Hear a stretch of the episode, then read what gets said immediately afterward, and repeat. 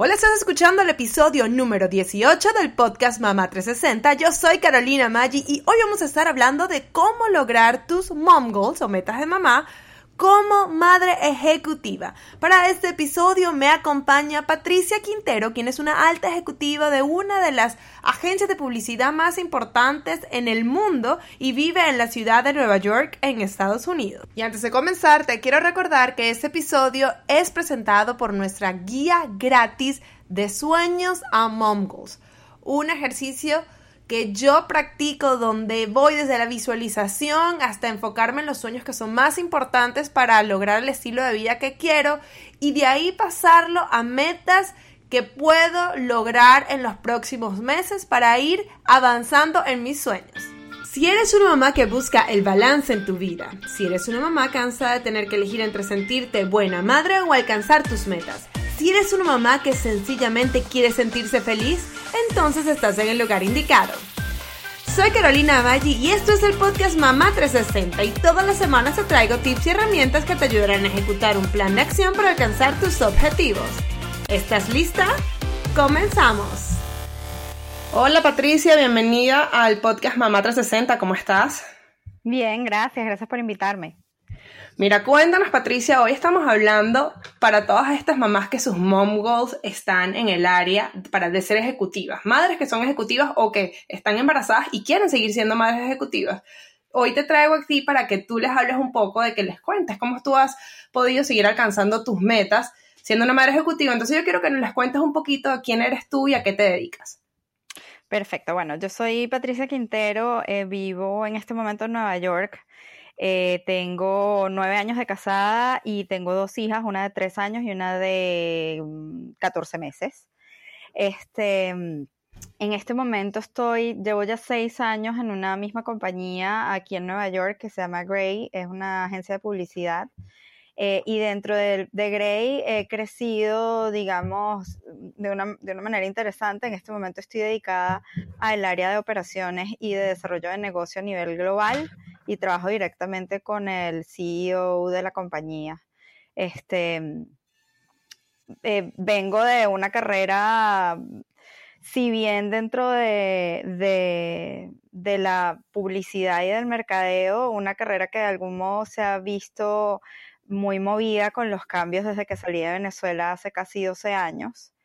Em, empecé en Caracas en una agencia de publicidad y luego de allí me mudé a Bogotá y estuve en Bogotá dos años trabajando en la parte de mercadeo. Y luego de Bogotá me fui a Miami eh, con la misma compañía, pero volví a la parte de agencia y estuve trabajando en Miami unos cinco años hasta que hubo un, digamos, no quiebre, pero de cierto modo un break en mi, en mi momento laboral, no porque me convertí en mamá, sino porque por primera vez me iba a mudar a, Nueva York, en este caso, a una ciudad por, por el movimiento de mi, de mi esposo en vez del mío, ¿no? Entonces fue, ese, ese momento fue un momento interesante porque ahí fue como cuando yo empecé a evaluar realmente qué es lo que más me gusta, qué es lo que quiero hacer. Eh, empecé a buscar compañías en donde me gustaría hacer carrera y con, y con digamos, con unas posiciones un poco más interesantes y ya que tenía, no sé, como 10, 11 años de carrera y sabía qué es lo que me gustaba y claramente qué es lo que no me gustaba. Entonces, bueno, gracias a Dios, eh, después de unos cinco meses, esta ciudad es una ciudad bastante competitiva a nivel profesional eh, y bueno, a todo nivel es bastante complicada, pero em, logré esta una posición. Primero comencé con la parte de Latinoamérica, este, y después de unos años, pues ya, ya me, me dieron el rol global y la verdad es que estoy súper contenta. Em, obviamente, como, como te comenté, desde hace ya tres años y medio me convertí en mamá. Este, y pues obviamente cambia un poco, no, no, no las prioridades, yo creo, sino de alguna manera te obliga a balancearte de, cierto modo, ¿no? Este, no, no, no te quiero decir que no ha sido fácil, ha sido bien difícil, este, pero creo que poco a poco lo, lo he ido logrando y ahora ya con las dos me siento que de algún modo finalmente estoy llegando a un, un punto, tanto como mamá como profesional, que, que me siento a gusto. Una de las cosas que mencionaste que me pareció importante es que tú hablas de un quiebre que hubo, o sea, un, eh, yo te conozco hace muchos años, eh, como digo yo, disclaimer, Patricia es eh, prima mía, prima lejana, prima tercera, la conozco toda la vida y obviamente seguí su carrera, tú eras una mujer que desde muy temprano eras muy exitosa en tu carrera y me pareció curioso que, claro, tú dices, tú después de que te tocó mudarte para muchos lugares, porque ti, por ti, por tu carrera, por todo lo que estabas haciendo, comentas cuando hubo ese quiebre, como tú lo llamas, de que tuviste que ver qué era lo que realmente querías cuando te mudas a Nueva York eh, por el trabajo de tu esposo. Sí. por qué crees tú? O sea, me, parece interesante porque justamente tú hablas de que empezaste como a trazarte tus metas, o sea, ver qué era lo que era importante. ¿Qué, qué peso tú le darías a eso, al, a todas las decisiones que tú has tenido que tomar ahí, incluso antes de ser mamá, para seguir desarrollando esta carrera que tienes hoy en día, que es muy exitosa? Mira, yo creo que de cierto modo cuando uno empieza su carrera profesional, digamos, uno va con el lema de que como va viniendo vamos viendo y uno va buscando oportunidades y va creciendo y pero de cierto modo yo siento que al principio estaba como en una en una misma ola, ¿no? Entonces yo sentía que iba bien y que iba en esa ola.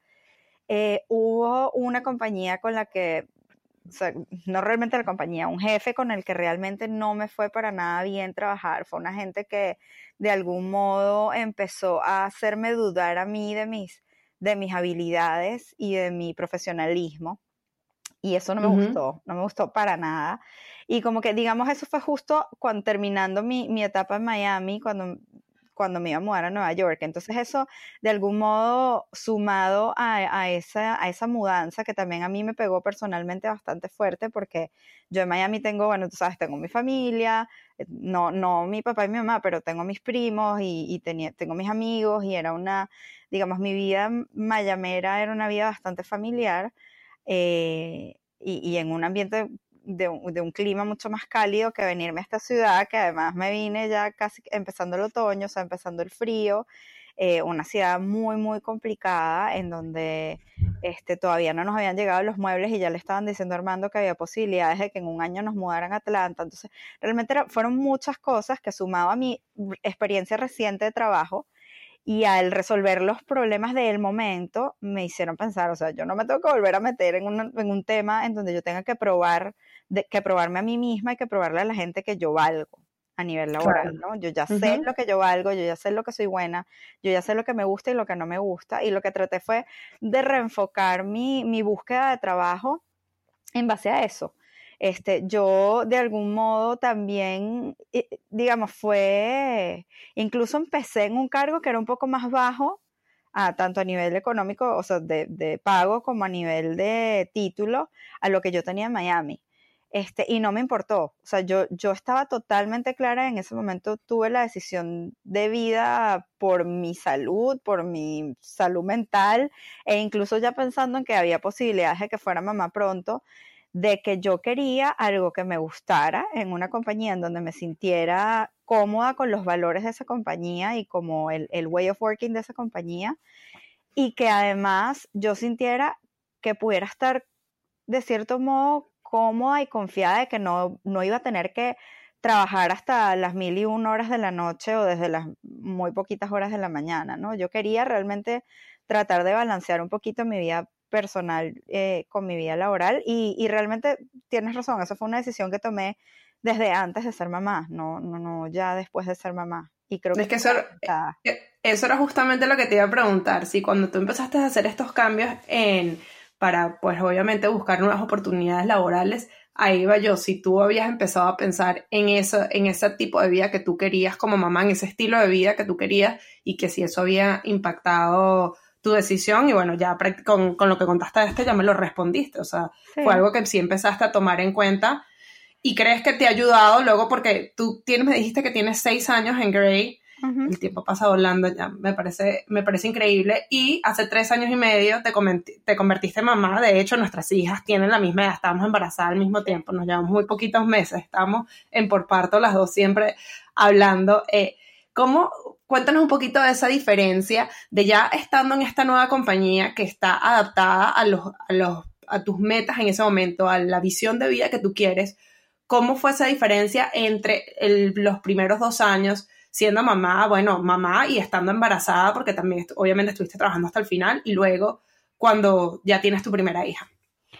Este, mm, bueno, la verdad es que me sentí muy cómoda, como te digo, creo que el, el, la, eh, el chemistry o, digamos la, la, empatía que hubo entre mí y, y, la compañía como compañía en ese momento con mi, mi jefe de, de, ese momento, creo que fue, es una compañía muy humana, entonces yo me sentí siempre muy apoyada. Desde el punto de vista profesional, que me daban libertades para yo tomar mis decisiones y realmente, este, como te dije, no, yo, yo no estaba entrando como con una visión de seguir creciendo y seguir creciendo y seguir creciendo, porque yo de cierto modo, yo sé que yo no quiero ser CEO de una compañía, yo lo tengo totalmente claro, pero... Mm, y, y, yo, yo lo que quería era estar cómoda, sin embargo, me fue yendo muy bien en la compañía y ellos me fueron tratando, o sea, fue un, tema muy humano cuando salí embarazada, eh, trabajé hasta el día antes de la cesárea, o sea, eh, y no, y no, me, no fue porque me obligaron, y no me importó, yo estaba realmente bastante cómoda los días que me sentía muy grande o muy hinchada, porque además me tocó pleno verano los últimos tres meses este, que es bien, bien incómodo, eh, me podía quedarme aquí trabajando de la casa, este, eh, eh, el, el, tema del, del, viaje en los últimos meses obviamente pues me apoyaron el no hacerlo, pero yo como estaba trabajando con Latinoamérica, mm, cuando yo tenía a Valentina en la barriga, Valentina voló 14 veces, o sea, y, y no lo... No, realmente el ritmo de trabajo no lo bajé, me sentí bastante bien, este, mm, me consintieron mucho en todos los países a los que fui este, y, realmente no, no, fue gran problema. Y luego, em, de algún modo, eh, lo otro que ellos son muy responsables con el tema de, de tiempo para uno, ¿no? Entonces, no sé, yo tenía que ir al médico, no tenía ningún problema de que fuera al médico las veces que necesitara ir al médico, em, si me tenía que ir más temprano no había problema, este, y creo que, que, en general fue un apoyo. Cuando me fui de licencia de maternidad, este, no quisieron, o sea, básicamente no me hablaban de nada. Mi jefe vino acá a visitarme, a darle regalo a las niñitas y todo, y no, no me quería hablar de trabajo. O sea, realmente fueron muy respetuosos en, en darme mi espacio personal. Y cuéntame, ¿cuánto tiempo tomaste licencia de maternidad? Porque obviamente esto lo escuchan en distintos lugares. Tenemos gente que escucha desde Europa, mucha gente, la mayoría es aquí en Estados Unidos, y aquí en Estados Unidos es como un poquito depende de la compañía que tengas, porque de hecho, obligatorio, obligatorio, eh, hay tres, eh, ¿cómo es? Son 12 semanas que te tienen que resguardar tu trabajo, no necesariamente con paga, pero hay compañías que sí, o dan más de eso, o te pagan un tiempo y el otro tiempo te eh, puedes tomártelo más. ¿Cuánto, qué, ¿Cómo manejaste tú tu licencia de maternidad? Eh, bueno, ellos tienen un departamento de, de recursos humanos chévere, o sea, tienen una persona que justamente se encarga de todo el tema de beneficios y estuve pues trabajando con ella en un calendario, en cómo de algún modo ellos podían pagarme lo máximo, aunque sabiendo que el beneficio oficial de la compañía es nada más el 50% eh, del, del, salario en esos tres meses, ¿no? En esas 12 semanas. Okay. En el caso mío, como fue Valentina Cesárea, incluso creo que me estaban dando un par de semanas más. Eh, pero, pero básicamente ese fue, ese fue el plan. El plan fueron tres semanas eh, perdón, tres meses. Tres meses. Eh, y a los tres meses pues me, me tocó volver. Claro. Y, y cuéntanos un poco al, a lo que se, se, obviamente se toca mucho en, este, en esto de la licencia y algo que lo, que nosotros estuvimos muy en contacto cuando nos tocó estrenarnos como mamá fue la parte de la lactancia. Y muchas mamás, sabes, tienen ese miedo por lo de la lactancia, que si tienen que sacarse leche. ¿Cómo manejaste tú eso la primera vez, o sea, con, eh, con, eh, con, Valentina, que es la mayor, eh, volviendo al trabajo, ¿no? Porque ya sabemos que tú tienes años como ejecutiva, entonces, ok, capaz la parte del trabajo no fue tanto, pero ¿cómo fue volver luego de ser mamá? O sea, ya no eres Patricia Quintero la ejecutiva, ahora eres Patricia Quintero, ejecutiva slash mamá. Claro, o mamá slash ejecutiva. bueno, eh, pero eso digo, ya, ya tenías otro título, además el de ejecutivo, ¿no? Sí, sí. Em, mira, sí fue, bueno, primero fue duro porque porque por lo mismo que te decía antes, a mí me pegó muy fuerte el irme de Miami, eh, por, porque de cierto modo, si bien uno hace amigos aquí que al final se convierten de, cierta manera en familia, no es lo mismo, ¿no? Y uno está muy solo aquí. Eh, me fue muy duro dejar una bebé de tres meses con alguien que no conocía, muy, muy duro. este, sobre todo cuando yo me voy de la casa de 9 a 6 de la tarde, ¿no? O sea, eh, eso, eso para mí creo que fue más duro que el tema de la lactancia y cualquier otra, otra cosa. Este, fue difícil conseguir una, una, persona que nosotros, en la que yo pudiera confiar. En un principio le pedí a mi hermana, que es justamente la madrina de Valentina, que viniera y ella se, quedó aquí un mes con Valen y de cierto modo estuvo un par de semanas o tres, si no tres semanas, junto con la niñera para darme a mí también un poquito de, de tranquilidad. Este, además de que obviamente tengo cámaras por todos lados y son de esas cámaras que te puedes conectar y la puedes ver desde cualquier parte del mundo, entonces la tenía en mi celular y había veces que incluso me ponía a trabajar súper enfocada en mi trabajo, pero tenía la camarita ahí al lado viendo ver qué estaba haciendo en todo el, todo el día, ¿no? Y, y eso, no sé, hay como, sobre todo con Valentina fue como una angustia de, de esa separación. Este, mm, pero que poco a poco con la confianza y sabiendo que estaba bien, etcétera, de que era feliz, de que se reía, eh, pues yo estaba tranquila. La niñera siempre se encarga de, de, mandarme fotos y mandarme videos durante el día y eso me encanta y de algún modo me va como que reforzando que ella está bien y que yo puedo estar bien, ¿no? En cuanto al tema de lactancia, la oficina también tiene un, dentro de, los beneficios de la compañía, hay un, unos cuartos, que son los cuartos de, los llaman los mommy's room, este, Y básicamente ahí tú tienes tu espacio, tu locker para meter tus, tus cosas de lactancia, tiene su refrigerador, este, y básicamente pues nada, uno va a su, a su cubículo y, se saca. Yo básicamente me sacaba dos veces al día leche. Este, muy divertido. Tú me estás preguntando por Valentina, pero con Ariana tuve como más break. Esos, esos momentos de, de pompearme eran mucho más un espacio mío, posiblemente trabajando en algo en la computadora, pero era yo sola. En el caso cuando trabajaba con Latinoamérica era muy loco porque incluso me metía en el cubículo con, me ponía un, suéter o una chaqueta encima para que no se viera nada y, me pon, y, tenía, y tenía reuniones por Skype. O sea, yo seguía mi vida normal y corriente. Había veces incluso que era una locura porque yo sentía de repente que se me estaba derramando la leche porque se me sobresalía. No, bueno, un desastre. Pero, mm, pero para mí era como algo normal, la verdad es que fue súper bien y a las dos niñitas les di un año de lactancia materna, no, no se me cortó la leche ni nada, este, es básicamente mantener uno la, el ritmo de sacarse varias veces al día, igual lo mismo que, que ellas comen, y por otro lado, pues la alimentación, seguir con un régimen de alimentación en donde te, te puede ayudar a, a, seguir. Y obviamente ya cuando estaba en la casa, siempre que estaba en la casa, me las ponía a ellas porque obviamente quien, quien te ayuda a producir más es la estimulación que ellas te hacen al, al, al chupar. Me parece súper interesante porque eso es algo que a muchas mamás le da miedo, ¿no? Entonces dicen, ay, es que si voy a volver, no, no voy a hacer leche y yo quiero que mis hijas, aquí tú nos estás contando, obviamente cada historia es distinta, cada cuerpo es distinto y no estamos diciendo, aquí no quiero que nadie piense que yo diga que como Patricia lo hizo, eh, a ustedes les va a funcionar igual, pero yo creo que sí es importante eh, resaltar este tipo de historias porque a veces muchas están, eh, se oye mucho la parte negativa, ¿no? Que no vas a poder, de que si no te estás, tienes al niño pegado todo el tiempo a tres horas y que si estás estresada, no. Pero tienes la oportunidad de que si tú te organizas y haces tus cosas bien, como tú lo estás diciendo, tú lo veías de una manera normal, pudiste dar y diste un año de, de lactancia materna. Sí. O sea, que está súper bien. O sea, bueno, obviamente cada quien, pero por ejemplo, yo di seis meses porque yo quise dar seis meses pero fíjate, tú quisiste dar el año y teniendo el tren de trabajo que tienes, en el sentido de que yo trabajo en mi casa, pero tú estás en una oficina y viajas y es, y es un tren de trabajo mucho más activo que el mío, tú pudiste dar el año que era lo que tú querías, ¿no? Sí, sí. Bueno, realmente con Valentina, si bien le di, les di el año porque tenía, mm, tenía suficiente leche de banco y además ya al final no están tomando tanta leche, entonces te, te dura un poco más de tiempo.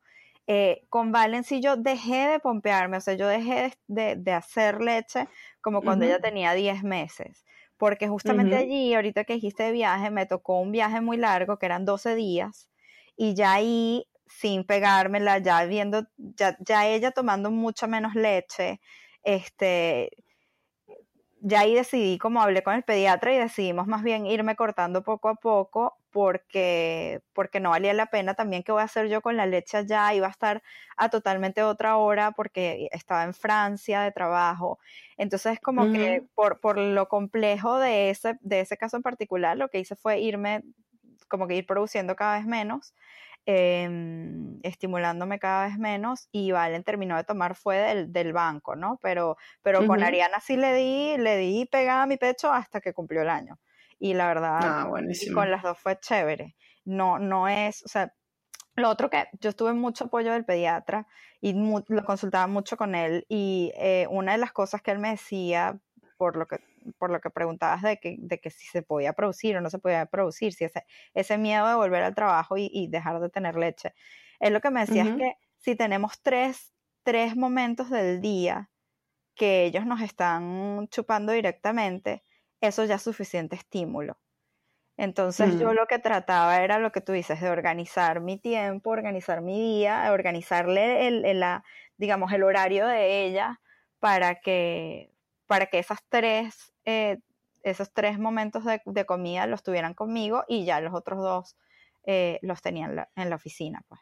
En banco. Es muy cómico porque nosotros hemos tratado de grabar esta entrevista eh, desde hace tiempo y la, una de las últimas veces que estuvimos a punto de grabarla, me, me acuerdo que me comentaste que la, para ver si la grabábamos mientras tú estabas en tu, en tu break, mientras estabas haciendo pumping, pero al final no se dio. La última vez, el último batch de grabación que hice a final de año, no pudimos cuadrar porque estábamos las dos, no pudimos cuadrar los horarios, pero, pero sí, soy testigo de que tú me has comentado que, que seguías tu, tu rutina muy organizada del banco de leche y, y que tenías, tú me comentaste en ese momento que tú hacías tus meetings de Skype y todo eso mientras te sacaba leche. Sí, la verdad es que, o sea, yo, de algún modo uno siente que, ay, no, me va a quitar tiempo del trabajo, tampoco voy a volver completo al trabajo, sí voy a volver completo al trabajo. La verdad es que si uno se organiza y lo, lo mete como parte de la rutina, es como si uno fuera para, al baño, o como si uno fuera, no sé, a, a tener un, un, conference call, o sea, es, es parte, son 15 minutos,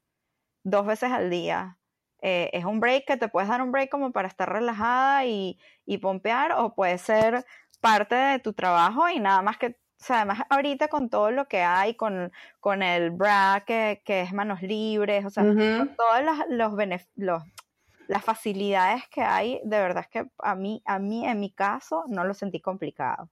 Yo hacía lo mismo, yo cuando yo le daba pecho a Mateo y me sacaba leche, y aunque trabajaba aquí desde la casa, era uno de los momentos que agarraba, que me sacaba leche, que lo, porque yo los mezclaba, me, yo estaba en mi computadora tranquilamente por lo que tú dices, por todas esas herramientas que uno tiene. Yo no estaba en Skype en video con nadie, pero este sí seguía trabajando mientras me sacaba leche. Bueno, yo conozco gente que se saca, mamás que se sacan leche en la cola, aquí en Miami, por ejemplo. Tienen el que es manos libres y, se, y tienen con batería y ellas se sacan leche en el, en el tráfico. Bueno, muy, muy genial, me parece. sí, uno, uno trata de optimizar el tiempo y, aprovecharlo al máximo. ¿Cómo crees tú que fue esa diferencia entre ser mamá primeriza y la segunda, y ya cuando te convertiste en mamá por segunda vez? ¿Hubo algo de diferencia o sientes que fue, la transición fue igual de volver a tu trabajo y de todo, el, todo esto de, de mamá ejecutiva?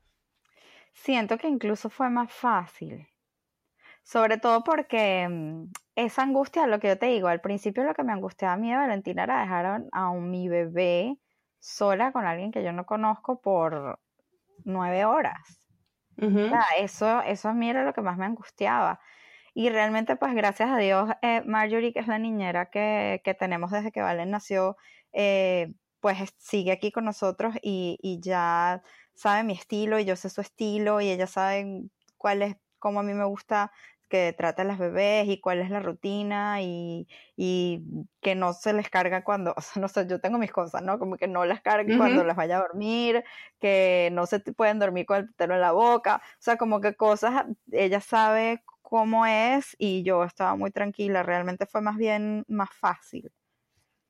Ok, ya la experiencia anterior te ayudó a, eso. Ahora, sí, sí, ahora con Ariana lo que me pasó, este, cuando volví con Ariana, em, yo, me, o sea, lo que sí me pasó fue que me enfermé. No, no tuve presión de separación, o sea, esa ansiedad de separación no la tuve. Sin embargo, me sentía muy cansada porque el tema de las dos, o sea, era, es, mucho cansancio. Además de que incluso cuando Ariana nació, este, Valentina ya había empezado el colegio y desde tres meses antes no paraba de estar enferma. Incluso Ariana mm. nació y Armando, mi esposo, tenía bronquitis, Valentina estaba con antibióticos y, y, yo tenía una tos horrible que no me habían querido ni diagnosticar porque en ese momento pues no podía tomar nada. Este, y Ariana nace y a los 10 días Ariana le da una, un virus de una infección respiratoria muy fuerte, la tuvimos que ingresar nuevamente y estuvo hospitalizada eh, un par de noches. Eh, fue, o sea, fue súper, súper miedoso, me asusté muchísimo, eh, Ariana perdió mucho peso, el pediatra lo que me trataba de explicar era que era mejor que ella, que su cuerpo tan pequeño, eh, prefiriera respirar ante comer, que no me preocupara que después subía de peso. Este, Pero eso me, pues nada, fue súper, em, súper asustador y, y, desde allí en adelante, bueno, eso, eso, te da como una idea de que, de que de que ya, ya estaba complicado. O sea, Valentina se enfermaba y se enfermaba, y luego enfermaba la chiquita. Este, Valentina llevarla al colegio, volver, tenerlas a las dos, la corredera, mm, se me despertaban en la noche, la una está enferma, sácale los mocos, no sé qué, la otra tiene fiebre. O sea, ese tema fue el tema de las, de las enfermedades, sobre todo porque Ariana nació en pleno invierno y el invierno aquí a las dos, y bueno, y todos nos enfermamos horrible en, en época de invierno, no, nuestros cuerpitos tropicales no están hechos para esto.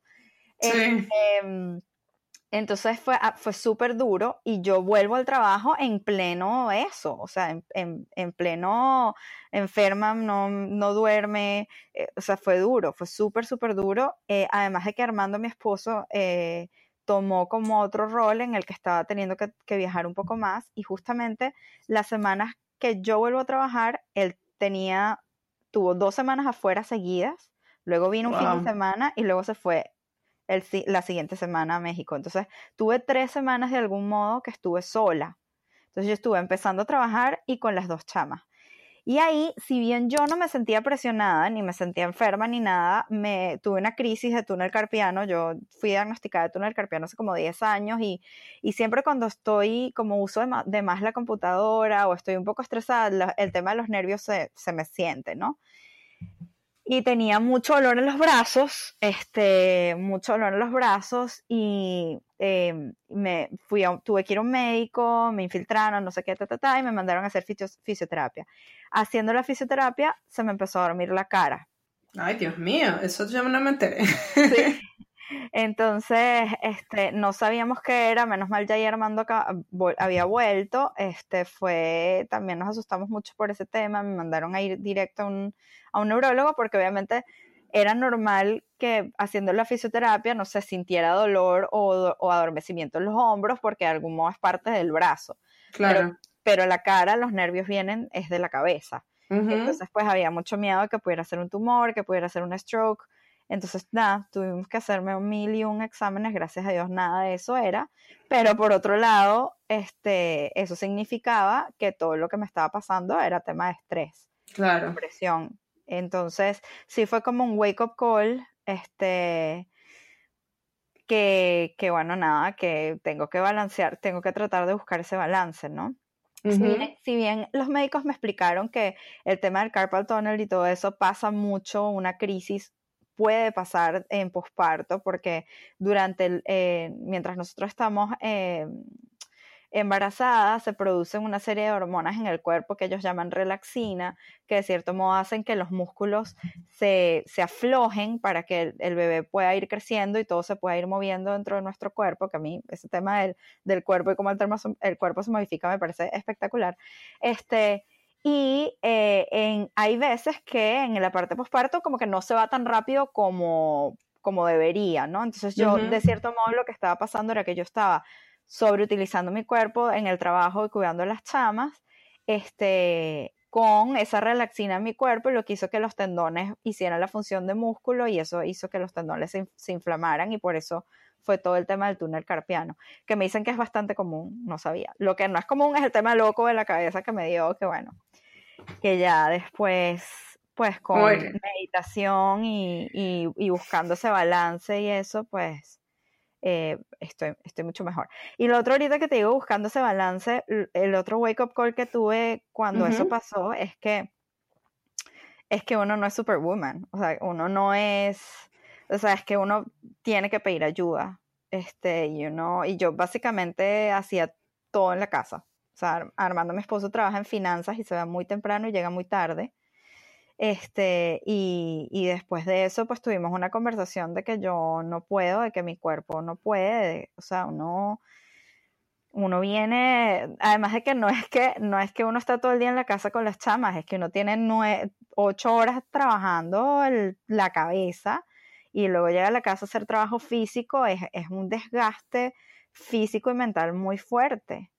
Claro. Este, y, pues uno necesita ayuda, la casa es de, los dos y los padres de los niños somos los dos y, ahí entre los dos fuimos buscando ese, ese punto de equilibrio por, por salud de, todos y, de, y la felicidad de todos, ¿no?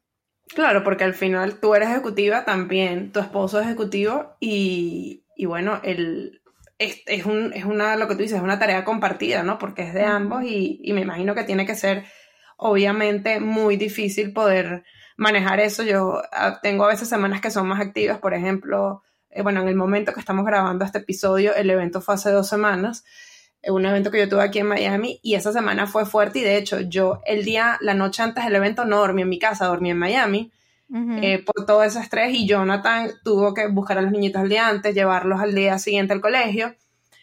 Y fue fuerte, o sea, fue bastante fuerte porque que los dos estemos full de trabajo y sin que yo estaba aquí, eh, estuviese aquí en la casa, fue, fue bastante fuerte también para él, ¿no? Y, yo me imagino tener eso todos los días, que es lo que yo a veces le digo, wow, o sea, imagínate si yo tuviese que hacer de esto todos los días, como tú, este, cuando tú vives aquí en Miami, yo trabajaba en producción y a veces había producciones que trabajaba hasta 18 horas, es fuerte, ¿no? O sea, yo me imagino que, tiene que ser, uh, que tiene que ser muy difícil. Imagínate que en algún momento que viajen los dos que les toque viajar al mismo tiempo, o sea, tiene que ser algo que es complicado. gracias a Dios todavía no ha pasado, pero ahora que, ahora que hablas de eso del tema de trabajo de 18 horas o 16 horas, yo estaba acostumbrada a trabajar 16 horas al día. Eh, y realmente una de las cosas que, a mí me ha dejado seguir mi carrera es que yo he sido muy sincera en la oficina y de algún modo ellos saben el valor que yo puedo generar y, quieren que yo siga. Y, ellos también me, han ayudado. O sea, básicamente yo les digo, yo no puedo llegar antes de las nueve y media y me tengo que ir entre cinco cinco y media, no me puedo ir más tarde de las cinco y media y ellos me lo respetan y ellos saben, o sea, no me ponen reuniones más tarde que eso o más temprano que eso. Este, obviamente hay, hay excepciones, ¿no? Como tú dices, tú tuviste un evento, yo aquí tuve un evento, tuve a las personas, los ejecutivos globales, eh, una semana en enero, y bueno, y esa semana uno se modifica, ¿no? Hablo con Armando, hablo con la niñera, a ver si se puede quedar una hora, cómo, cómo lo organizo, no llevo a Valentina yo al colegio, sino que la lleva a él, o sea, porque son excepciones, pero en general el tema de que la oficina, de que uno pueda tener una relación sincera con un jefe, o, con una compañía y que la, compañía apoye que tú además de trabajar y de, dar tu tiempo completo cuando estás en la oficina, tienes otro, otro trabajo tiempo completo en la casa eh, y que te apoyen y que te respeten eso es algo muy valioso. Sabes que este estaba acordando ahorita que estás diciendo eso y voy a tratar de ponerlo en el artículo, en las notas del show, pero estaba viendo en estos días un, un research que hicieron que demostraba que los ejecutivos, porque obviamente esto se enfocaba en Corporate America, este, que los ejecutivos que tenían una, un estilo de vida donde, como más balanceado, donde su familia, tenían tiempo para su familia y todo eso, habían demostrado que eran más eficientes en el trabajo. Y por eso es que hay muchas corporaciones grandes que hoy en día le están dando mucha importancia a que, la, a que los empleados se tomen sus días libres, de que cuando están de vacaciones no los, no los molesten, porque en ese estudio, y vuelvo digo, voy a tratar de conseguirlo para ponerlo en el, en el artículo, les decía que cuando ellos se sentían felices porque podían tener, desarrollarse como mamás, las que eran mamás, o los mismos papás, poder tener en el tiempo fuera del trabajo su, su vida familiar, era algo que al final era mucho más productivo para la compañía. Sí, no, estoy totalmente de acuerdo que eso pasa, o sea, yo sí creo que eso pasa. Este, siento que no todas las compañías son así, especialmente en Latinoamérica, todo el mundo como que uno uno siente que tiene que mostrarse mientras más horas estás, es que más comprometido estás con la oficina, pero realmente eso no es, ese no debería ser eh, la métrica, ¿no? Lo que te dice que tú estás comprometido o no estás comprometido con, la compañía. Em, yo, fíjate que pues los últimos dos años que he estado trabajando ya con el CEO global en este rol global, eh, yo estaba de alguna manera haciendo unas funciones bastante cómodas para mí, que me dejaban llegar a esa hora y salir a esa hora. Eh, sin embargo, ahorita estoy metida en un proyecto súper, súper interesante que a mí como profesional me apasiona. Más bien es una idea mía de una nueva manera de operación para la compañía, que yo creo que si funciona, o sea, va a ser un cambio total de mi compañía, posiblemente como se vean las agencias de publicidad, y, quizás hasta me dé a mí un aire nuevo en mi carrera, lo cual ni siquiera había pensado, porque yo realmente no quería moverme de aquí. Este, Pero, mm, pero, pero de, cierto modo, como que el tú estar bien y el tú sentir el apoyo de la compañía te da, te da la, la posibilidad de que tú misma puedas retarte laboralmente, porque tú sabes que ellos te van a apoyar y que ya tú entiendes cuál es ese balance personal. O sea, por lo menos ese ha sido mi caso. O sea, yo acepté todo este reto y, me estoy metiendo y bueno, y, y como tú sabes, viajé a, Corea del Sur esta semana y todo el tema y, y, me estoy metiendo en todo esto porque, porque sé que es algo que a mí profesionalmente me apasiona, pero que también tengo el respaldo de una compañía que entiende que estoy haciendo este proyecto, pero que también tengo un proyecto personal en casa y que me, me valora y me respeta eso. Y, y, bueno, y es básicamente tener ese apoyo, pero también uno saber que tiene que ser balanceado. Y la verdad es que en mi caso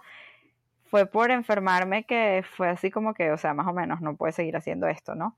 Claro. Pero, pero me parece que de alguna manera las cosas pasan con algo y creo que fue lo mejor que me pudo haber pasado porque, porque me siento muy feliz en mis dos facetas en este momento. Qué bien, de verdad. Bueno, para finalizar, Patti, dales por favor tres tips a mamás que en este momento sean ejecutivas, sea que estén, se vayan a estrenar como mamás o hasta mismas mamás que hayan tomado un break y quieran volver a su vida ejecutiva para que desde tu perspectiva, ¿qué es lo que les puedes recomendar pues, para que sean exitosas en, esto, en estos dos roles que tienen como ejecutiva y como madres? Mira, yo creo que lo primero es ser sincera y tener una comunicación transparente con ellas mismas, con sus parejas y con, sus jefes o con la compañía en donde trabajen o donde vayan a trabajar. Este, si estás en un, si estás en un tema de entrevistas y lo que sea, ser muy sincera em, y no, poner, no verlo como, un obstáculo. No es un obstáculo, no debería serlo. Eh, comunicación y, y, comunicación transparente es lo primero. Lo segundo es el entendimiento de las limitaciones y no ponerse demasiada presión a una misma. Es lo que te decía antes de saber, entender y aceptar de que uno no es mujer maravilla y de que uno, si, si en, a nivel laboral uno necesita un equipo de trabajo, a nivel personal uno también necesita un equipo de trabajo y es totalmente em, justo el poderlo tener. Okay. Este, eso por otro lado. Y por último, em, el tema del balance. Buscar ese balance este, tratar de, y, y, yo, y yo, ojo, yo todavía no sé si lo, si lo he logrado para mí, ¿no? Yo lo, yo lo he logrado para mi vida profesional y para mi vida personal con mi familia. Yo, ahí todavía hay cosas que yo necesito seguir trabajando, como por ejemplo, yo no he vuelto al gimnasio eh, o no tengo, generalmente tengo que rogar un momentico o escaparme un momentico del trabajo o pedirle a la niñera que se quede un poquito más si me quiero ir a hacer las manos y los pies. Y yo eso, eso todavía lo veo como un favor o como algo extra que no lo tengo dentro balanceado dentro de mi vida. Yo todavía no soy perfecta en eso. Creo que ese tema de conseguir el balance es algo que uno va a tener, o que en mi caso voy a tener que seguir trabajando toda mi vida, pero por lo menos sí me siento contenta en el balance ahorita de, de cuánto trabajo y hasta dónde es mi límite trabajando y, y cuánto le, le doy a, a mi familia. Mira, de verdad que te agradezco muchísimo, Patricia. De verdad que me encanta haberte tenido. Eres la primera mamá ejecutiva que tenemos en el podcast y espero que seas la primera de muchas porque siento que, que hay que seguir hablando de este tema porque no me gustaría que mamás se frustraran sencillamente porque piensan que no es posible. Si es posible, hay muchas mamás es que lo están haciendo y mi mensaje es para todas estas mamás que tienen en su mom como sus mom goals seguir haciendo una carrera como ejecutiva, que sí es posible y de verdad que te agradezco que en tu tiempo acabas de llegar del viaje de, Corea todavía con jet lag, pero aprovechamos que estabas este día que ibas a tener unas horas libres para poder hacer otra entrevista y te lo agradezco un millón. No, un beso, mil gracias a ti y si se puede, a la orden por, para cualquier cosa si alguien quiere algo. Dale, un besito, Patricia, gracias. Para más detalles sobre este episodio puedes ir a las notas del show o a soymamá360.com diagonal podcast y además nos puedes seguir por todas las redes sociales bajo Soy Mamá 360. Si no lo has hecho, te invito a suscribirte y a recomendarle el show a tus amigas. Gracias por tu tiempo, porque al escuchar este episodio me acercas cada vez más a mis metas, porque las Madres Unidas logramos mucho más. Hasta la próxima.